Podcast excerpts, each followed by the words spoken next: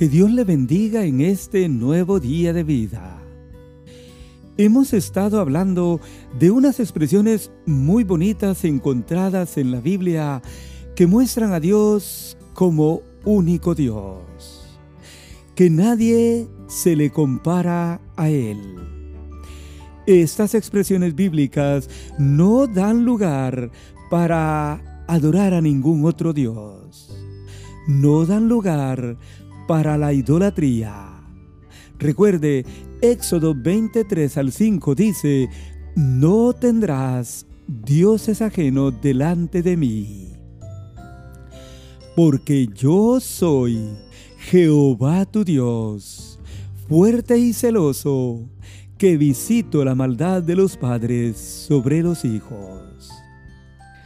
Ya hemos visto la primera expresión encontrada en Éxodo 15:11, donde la Biblia dice, ¿quién como tú, oh Jehová entre los dioses? ¿quién como tú? La cual nos enseñó que en el mundo de ayer, de hoy y de siempre, no hay otro entre los dioses como Jehová, el Dios de Israel magnífico en santidad y hacedor de prodigios o milagros. Pero la Biblia nos va a decir hoy, en el Salmo 113, 5, ¿quién como Jehová nuestro Dios? Y esa es la verdad, amigo que nos escucha. No hay nadie como Jehová nuestro Dios. Lo que Él hace, no lo hace nadie en esta vida, por usted y por mí. La Biblia entonces nos muestra hoy más de un motivo o razones para entender el tema de hoy. Así que, sin más tardar, vayamos al Salmo 113 para ver lo que nos dice la Biblia. Primero, encontramos aquí la orden de alabar a Jehová nuestro Dios. Sí, por donde quiera, la Biblia nos ordena alabar al Señor nuestro Dios. Note usted cómo dice los primeros tres versos del Salmo 113. Alabad, siervo de Jehová. Alabad el nombre de Jehová. Sea el nombre de Jehová bendito desde ahora y para siempre. Desde el nacimiento del sol hasta donde se pone, sea alabado el nombre de Jehová. Excelso sobre todas las naciones es Jehová. Sobre los cielos es su gloria. Pero notemos específicamente los versos, primeros tres versos. La Biblia nos llama a llevar una vida entera de alabanza al Señor. Note que empieza diciendo, alabad, siervo de Jehová. Alabad el nombre de Jehová. La palabra alabad significa honrar y exaltar, celebrar con alabanza al Señor. Y es una orden bíblica para todos aquellos que conocemos al Señor, quienes somos sus siervos. Pero la Biblia dice, alabad el nombre de Jehová el cual es el nombre de Dios con el cual se recordaría al Señor para siempre.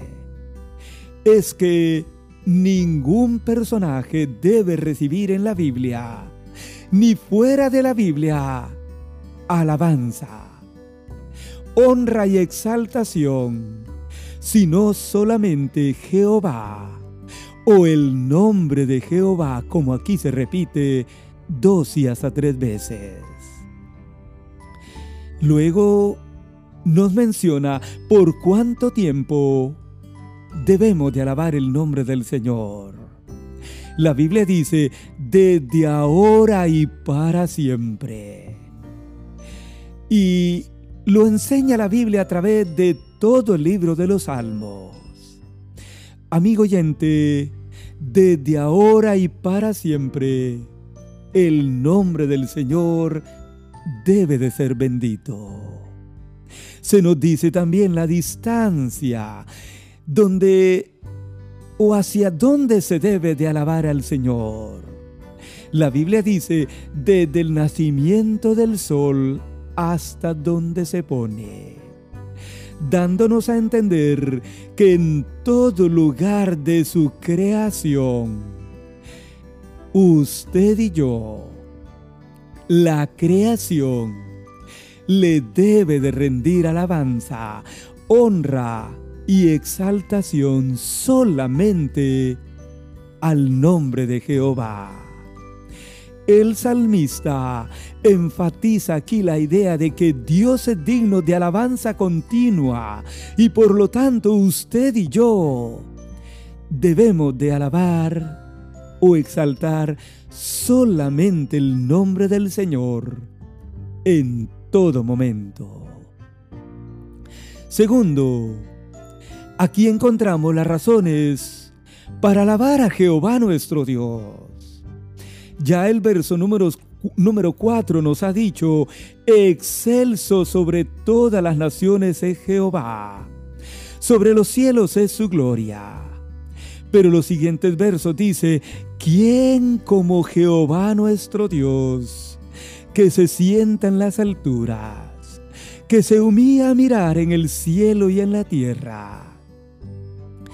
Él levanta del polvo al pobre y al menesteroso alza del muladar, para hacerlo sentar con los príncipes, con los príncipes de su pueblo.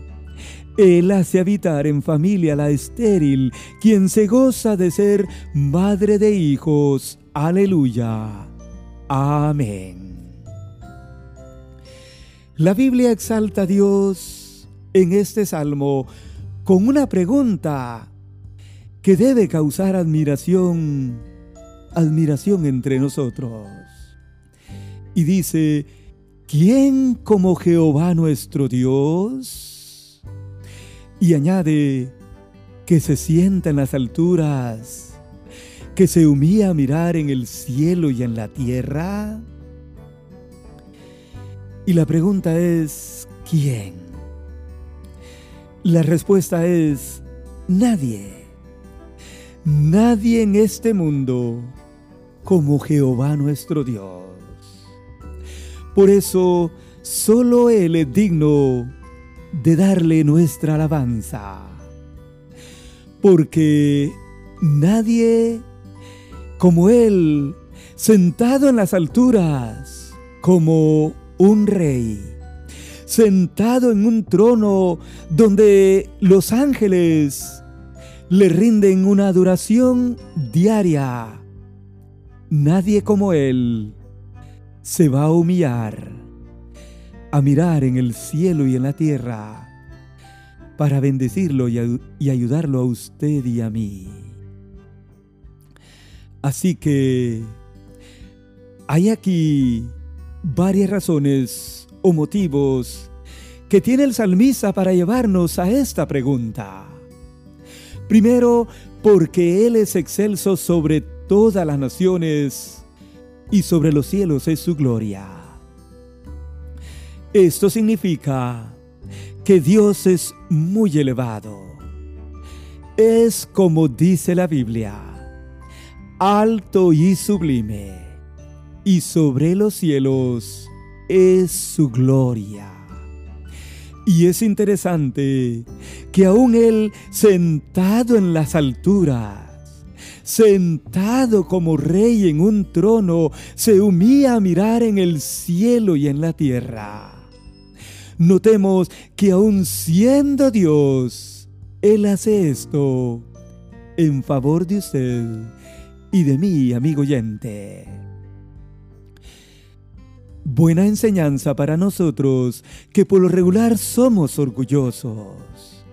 Sin embargo, la Biblia nos recuerda hoy en el Salmo 138 y verso 6. Porque Jehová es excelso y atiende al humilde. Mas al altivo mira de lejos. Se lo repito. Porque Jehová es excelso y atiende al humilde. Mas al altivo, o sea, al orgulloso, Jehová lo mira de lejos. Y eso es lo que precisamente el Señor hace a continuación en este salmo. La Biblia nos va a decir que Él cuida de tres clases de personas aquí mencionadas. Él levanta del polvo al pobre sea que tenga pobreza espiritual o material. La Biblia dice que el Señor levanta del polvo al pobre, que al menesteroso alza del muladar. Esta es la persona extremadamente necesitada de todo, muy pobre, quien vive en un lugar sucio y lleno de basura lo que significa muladar. Note usted lo que hace el Señor con toda clase de personas en este mundo. Aun cuando ellos se encuentren en un lugar sucio lleno de basura, Él los alza, Él los levanta y los vuelve a bendecir en esta vida. Pero también el Señor hace habitar en familia la estéril, quien se goza de ser madre de hijo, dice la Biblia.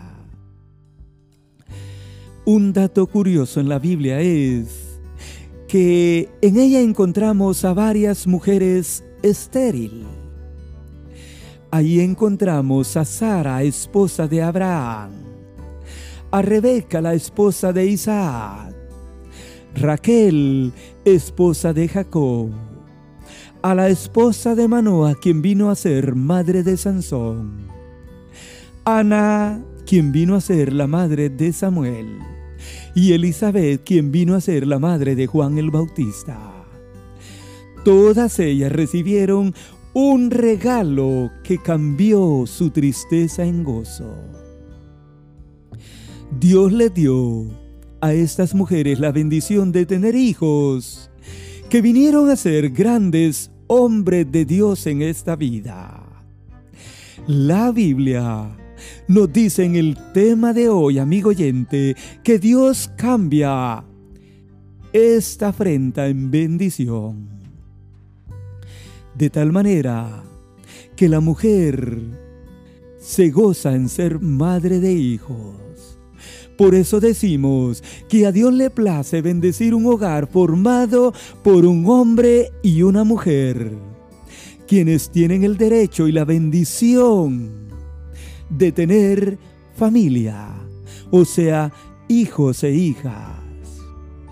Salmo 127, 3 dice, He aquí herencia de Jehová son los hijos, cosa de estima, el fruto del vientre. Y esa es la verdad. La mejor herencia que el Señor le puede dar a usted y a mí son los hijos. Y eso es cosa de estima, como fruto en el vientre de la mujer. Dios pues se acordó de toda estéril en la Biblia y le dio hijos. Lo mismo que Él está haciendo hoy en la vida de muchas mujeres quienes ya están esperando un bebé. Personalmente sé de una hermana en mi país quien ahora mismo está esperando su primer bebé. Ella, su esposo y la familia están muy felices y agradecidos con el Señor quien contestó esta petición que muchos hermanos le hemos hecho.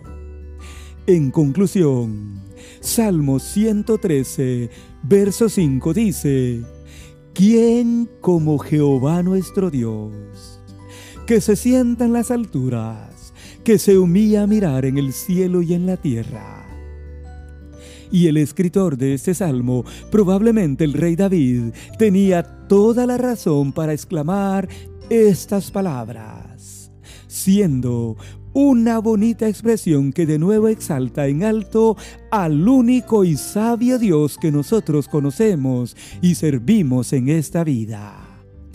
Yo le invito a usted a conocer al único Dios como el Salvador personal de su vida. Si así lo hace, que Dios le bendiga y gracias por su atención al tema de este día.